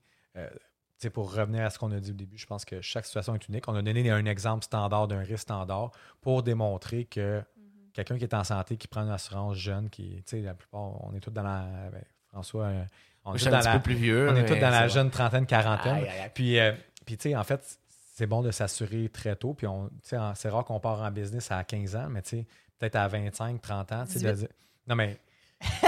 T'es une exception, mais tu sais, de, de- finalement, le, Ah, mais c'est parce dire- qu'elle était chanceuse à la Hawaii. c'est hein. peu. Tu sais. Ah! Exactement. Mais, mais je pense que, tu sais, pour conclure ça, c'est que c'est important de. Il n'y a pas d'âge pour, pour prendre l'assurance. Puis plus on le prend jeune, moins ça coûte cher. C'est un peu comme votre planification de réel. Je veux dire, Mais- plus que tu le prends jeune, plus qu'elle va être exactement. payante dans le futur. ouais. C'est quelque chose ouais. que les gens prennent pour acquis, leur assurabilité. Puis, le principe est suivant, puis merci de l'avoir amené. C'est pas quand ta cuisine est en feu que c'est le temps d'assurer ta maison. C'est la même chose avec ta santé. Fait qu'il y a beaucoup de- d'entrepreneurs en immobilier à l'écoute. euh, L'agenda à Christiane et toi. Ouais, exactement. puis, puis en fait, j'ai goût de te poser une question. On parle souvent des primes d'assurance dans la compagnie. C'est déductible, pas déductible. Tu peux-tu nous clarifier ça, ce, Mhm. ce point-là, en fait, pour n'importe quel type d'assurance, en fait? Là? Donc, dans la plupart des cas, les primes d'assurance vie ne sont pas déductibles. En revanche, par contre, c'est sûr que si c'est payé à travers la en dollars corporatifs, c'est sûr que ça fait moins mal et ça constitue un avantage par rapport à l'u- l'utilisation de fonds personnels pour payer la prime après impôt. Donc, c'est sûr qu'il y a ça de gagner. Par contre, il est permis de déduire le coût de la prime si une institution prêteuse oblige, oblige son emprunteur à prendre une assurance vie pour couvrir le prêt. C'est seulement dans ce cas-là que la prime peut être déductible. Plus précisément, là, ce qui est déductible annuellement, c'est le moindre de la prime ou ce qu'on appelle le coût net d'assurance pure. Je peux peut-être donner un petit exemple. là, Parce Ah oui, que donc. des fois, j'en Ah, Parce que pour bien des- du monde comme moi, on est comme on se regarde et on fait comme hein, Beaucoup de mots, là, beaucoup de mots. Ouais. Donc, le montant qui est, a- qui est admissible à la déduction, c'est le pourcentage du solde du prêt par rapport au capital nominal d'assurance. Fait que, mettons, je donne un exemple. Tu as une couverture d'assurance d'un million pour couvrir un emprunt d'un million à la banque. Sauf qu'à la deuxième année, ben, peut-être que ton, ton, ton, ton prêt d'un million, il n'est plus à un million, il est peut-être rendu à 900 000. Mhm. Mais, donc, il est rendu à 90% On est d'accord? Ta Pour prime, un exemple facile pour les gens. c'est ça. Ouais. Ouais. Donc, mettons que ton coût d'assurance, c'est 700 Bien, dans le cas présent, ça ne sera pas 700 qui va être déductible d'impôt. Ça va être 90% de 700 donc 630 qui va pouvoir être déductible d'impôt. D'où l'importance de travailler avec des bons professionnels. Voilà. Encore une fois. Exact. Absolument. Maintenant, dernier sujet. Attends, c'est-tu le sujet, là, comme. Le. C'est-tu comme le sujet du mot qu'elle a dit dans la première partie qui s'appelait actif? Exactement ça. Oh, oh, On va oh. parler de structure corporative, de structure optimale de contrat, puis de, de police d'assurance détenue comme un actif dans une entreprise. Puis en plus, elle nous a préparé un exemple pour vraiment saisir le concept. Fait que Christiane, parle-nous donc de ça, cette grosse pépite d'or-là. là. Parce que là, écoutez bien, là, il y a bien des gens qui vont faire comme Hey, je savais pas que ça existait. Encore là, oubliez pas tout le monde, ça dépend. Encore une fois, il faut être ça assurable. fait il faut- partie d'une planification financière complète, mais ça dépend. En effet. Mais je, je, hum, je suis contente que tu dises que ça dépend parce qu'effectivement, ça dépend. Puis c'est pas dans toutes les circonstances que ce genre de concept-là euh, fonctionne. Ça prend des, des conditions précises pour que la- la- le coefficient euh, d'efficience de cette stratégie-là fonctionne. Encore là, il faut qu'il y ait un besoin dès le départ. Euh, Un besoin d'assurance. Un besoin d'assurance, exact. Mais ce que je trouve intéressant euh, de vous présenter un cas, c'est simplement et purement pour démontrer qu'il y a des concepts assez cool qui peuvent être utilisés à partir de, euh, d'une assurance, comme une assurance vie, euh, et où on peut l'utiliser comme levier pour aller créer de la valeur du vivant de l'actionnaire, et où la- la- la police d'assurance vie devient en quelque sorte une classe d'actifs parmi les restants du portefeuille. Donc, on s'entend, ça fait partie de l'ensemble de l'œuvre. Et pour reprendre quelque chose qui a été dit par Olivier à l'épisode 2, euh, que j'aime, je te salue, euh, c'est le genre de stratégie qui, euh, qui fait du sens quand on a du temps devant nous. Euh, c'est pas le genre de- de- d'idées ou de, de solutions qu'on peut mettre en place et puis du jour au lendemain, ça fonctionne. On a besoin de temps pour que ça fonctionne. Mais je vous donne un exemple d'un cas que j'ai fait il y, a, quelques semaines. Puis je reste très sommaire pour euh, fins de confidentialité, évidemment. Euh, c'est un entrepreneur euh, qui euh, a plusieurs, plusieurs immeubles et où son objectif, lui, c'était évidemment la détention à long terme de ces immeubles. L'appréciation de ces immeubles va se faire à travers le temps et le gain en capital euh, possible, il est raisonnable de penser qu'il va continuer à s'apprécier euh, également. Donc, il y avait la notion de s'assurer, de protéger et de, de- de- venir adresser les obligations fiscales qui s'adressaient au moment du décès. Mais la stratégie qu'on on on souhaite mettre en place va également permettre à l'actionnaire d'aller se chercher euh, des revenus fiscalement avantageux de son vivant. C'est-à-dire que là, le client, il, il a, son, sa compagnie, dans son cas, c'était dans sa compagnie de gestion qu'on a mis en place euh, la police de, de 500 000 qui, dans le cas présent, est une police qu'on appelle participative. Euh, c'est un type d'assurance permanente qui permet euh, de recevoir de la part de l'assureur des participations. Là, il y a toutes sortes d'avantages derrière ça. Ça fait augmenter les valeurs de rachat, ça augmente le capital d'essai. Juste pour être clair, participation, on veut dire que la- la- l'assureur va aussi rajouter des montants? Exact. Donc, en plus des versements des primes qui sont faits, euh, l'assureur va verser des participations, des genres de dividendes, si on veut, à l'intérieur de la police. Et ça, ça va faire en sorte que ce genre de contrat-là va prendre énormément de valeur à travers le temps.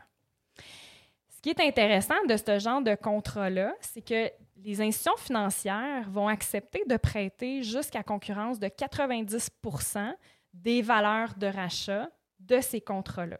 Donc, si j'ai une valeur de rachat d'un million de dollars, ils vont accepter de prêter jusqu'à concurrence de 900 000. Dans le contexte d'une incorporation, ce qui est intéressant, c'est que quand on va euh, mettre en place euh, une couverture d'assurance permanente dans la compagnie, ben, c'est évidemment la compagnie qui est propriétaire, payeur, aussi bénéficiaire. Mais euh, on l'utilise comme levier puis comme collatéral pour que l'actionnaire aille chercher euh, les versements du prêt personnellement. Ding, La ding, notion ding, ici, ding, ouais, ding, exact. ding. là. Reprécise ça pour les gens qui nous écoutent, parce qu'il y a peut-être des gens qui ne nous suivent pas. Donc, Oui, je vais juste ajouter un dernier détail pour être sûr justement que la structure soit bien faite.